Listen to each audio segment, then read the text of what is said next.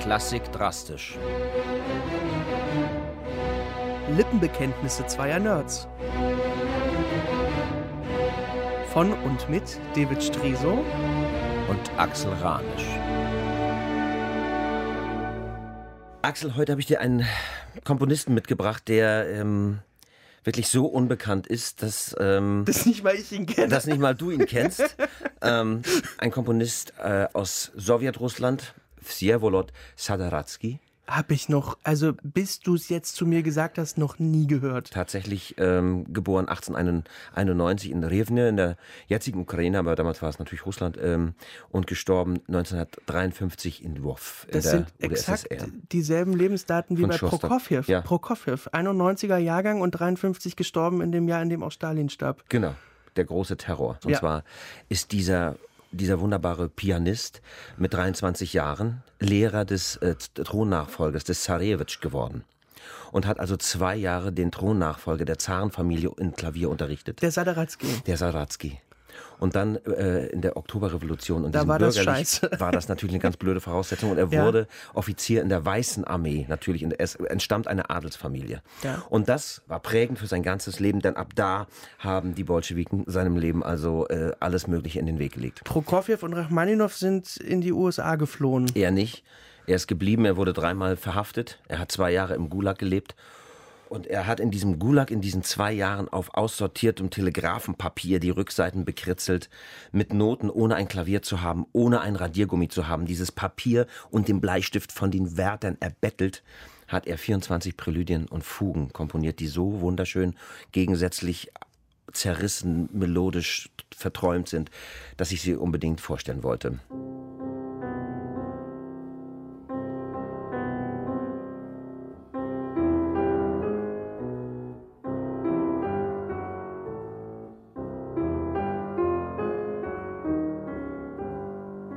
Düster.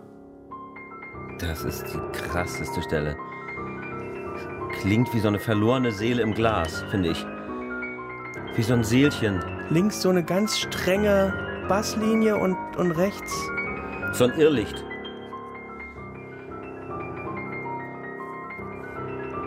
Wow. Ja. Und das hat er komponiert, ohne ein Klavier zu haben, ohne ein Radiergummi zu haben. Ohne das Recht, Fehler zu machen, wie er selber sagte. Wahnsinn. Ja. Und er hat sich damit auf Bach bezogen, auf das wohltemperierte Klavier. Genau, er war nämlich derjenige, der im 20. Jahrhundert nach Bach sich sozusagen stilistisch Das erste Mal, das erste diesen, Mal wieder dieser mit dieser gigantischen Gattung, Gattung. Äh, beschäftigt hat, Äh, in dieser irgendwie Form. merkwürdig, weil, weil, weil ja auch eine, ein Stück weit, also so eine Fuge ist ja auch ein mathematisches Konstrukt.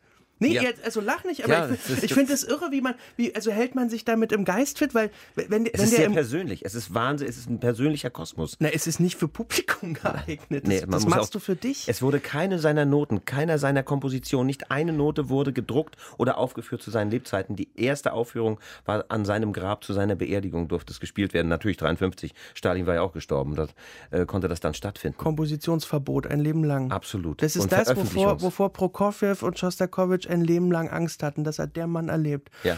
Und er musste mal, 100 Kilometer wegleben von jeder Metropole, von jeder russischen Metropole. Dann durfte er teilweise wieder lehren, unterrichten. Dann durfte er mal wieder in Moskau für ein Jahr wohnen. Dann musste er wieder wegziehen. Es waren nur Repressalien. Es war ein Leben, wie dieser Mann das mental durchgestanden hat. Es ist wirklich unvorstellbar. aber nicht komponieren war keine Option. Und nicht komponieren war laut der Aussage seines Sohnes keine fünf Minuten eine Option. So weit muss man gehen.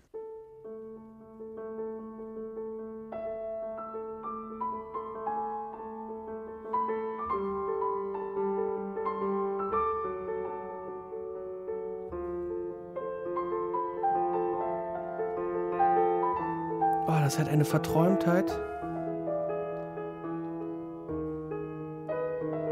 Da ziehen die Gedanken ganz weit hinaus. Er muss also ein ganz großartiger Pianist gewesen sein. Es gibt diese Geschichte, während der Oktoberrevolution wurde er gefangen genommen, mit anderen Offizieren gefangen genommen von den Roten, in eine Villa gesteckt, also mit dem Bewusstsein, die letzte Nacht zu verbringen. Hat ein Klavier gefunden in dieser Villa und die ganze Nacht Klavier gespielt. Ja. Die ganze Nacht durch. Wie, wie besessen. Ja. Und am nächsten Früh kam der Befehlshaber der Rotgardisten mit Namen Felix Dzerzhinsky, vielleicht sagt dem einen oder anderen das ja, und das Wachbataillon in der NVA hieß so, und hat ihn aussortiert aufgrund des Klavierspiels. Wer hat von euch Klavier gespielt? Zack. Und die anderen wurden erschossen. Alle anderen wurden erschossen. Das Klavierspiel hat ihm da das Leben gerettet. Es sind zwei Stunden Musik, die er da komponiert Ja. hat. Und dann sowas. Guck mal, das klingt doch, als, als, als wenn jemand durch eine belebte Straße flaniert und. Oder mit dem Zug durch eine Landschaft fährt. Ein sonniger Tag. ja.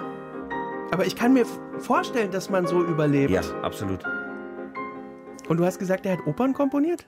Er hat zwei Opern komponiert. Er hat 300 äh, Lieder äh, und, und Stücke komponiert. Also können wir mal bitte diese ganze Musik aufführen? Können wir uns mal bitte Sadaratsky nähern? Und, und ich, ich, will, ich will wissen, wie so eine Oper klingt. Ich Ja. will wissen, worüber der Opern schreibt. Gut, dann bist du beim nächsten ich, Mal dran mit der Oper von Sadaratsky. Ja, ja, na klar. Und ich mit der anderen. Ich will das hören. Ja. Also bitte mal an alle da draußen, an die Opernhäuser und Konzerthäuser. Wir wollen Musik von Sadaratsky hören.